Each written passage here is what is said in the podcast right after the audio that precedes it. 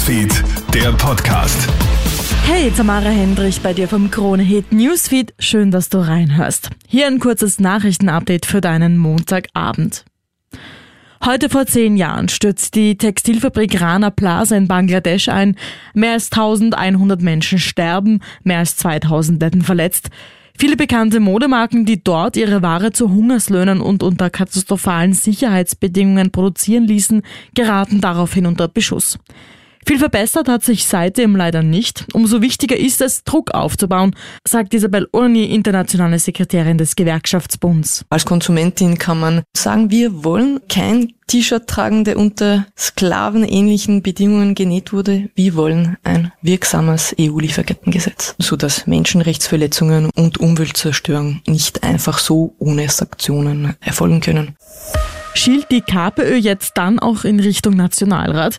Bei der gestrigen Landtagswahl in Salzburg ist der KPÖ Plus ja die ganz große Überraschung gelungen. Chancen auf den Einzug in den Landtag hat man der Partei schon vor der Wahl gegeben. Dass es dann letztlich aber sogar 11,7 Prozent geworden sind, ist schon eine echte Sensation.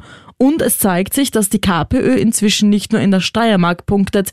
Jetzt fragen sich viele, ob für die Partei auch was bei der Nationalratswahl im nächsten Jahr geht. Politikberater Thomas Hofer. Klar ist, dass es da deutliches Potenzial gibt. Man muss es abholen. Dazu braucht man eben einen glaubwürdigen, einen authentischen äh, Spitzenmann, eine Spitzenfrau und man braucht diese zugespitzten Themen. Dann ist das eben auch auf Nationalratswahlebene möglich, wo die etablierten Parteien genauso verwundbar sind wie jene in Salzburg oder in der Steiermark.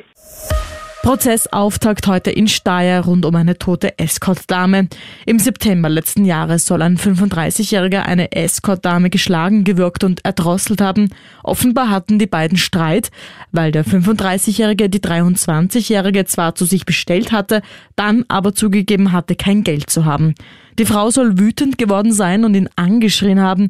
Daraufhin soll der Mann sie geschlagen, gewürgt und mit einem Seil erdrosselt haben. Der Angeklagte bestreitet Mordabsichten. Er gibt außerdem an, sich aufgrund übermäßigen Alkoholkonsums nicht mehr an alles erinnern zu können. Die Staatsanwaltschaft nennt extremen Hass gegen Frauen als Tatmotiv. Ein finales Urteil wird für Mittwoch erwartet. Es gilt die Unschuldsvermutung. Bei einem Verkehrsunfall heute früh sind zwei Frauen ums Leben gekommen.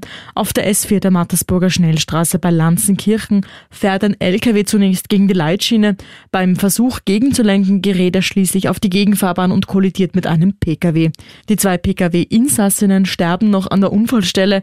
Der LKW-Lenker wird schwer verletzt ins Krankenhaus gebracht. Die S4 war nach dem Unfall Richtung Südautobahn für mehrere Stunden gesperrt. Alle Infos zur Story findest du auch online auf kronehit.at. Das war's derweil von mir. Alle Updates gibt's wie immer für dich im Kronehit Newsfeed oder online auf kronehit.at. Hab noch einen schönen Abend. Kronehit Newsfeed, der Podcast.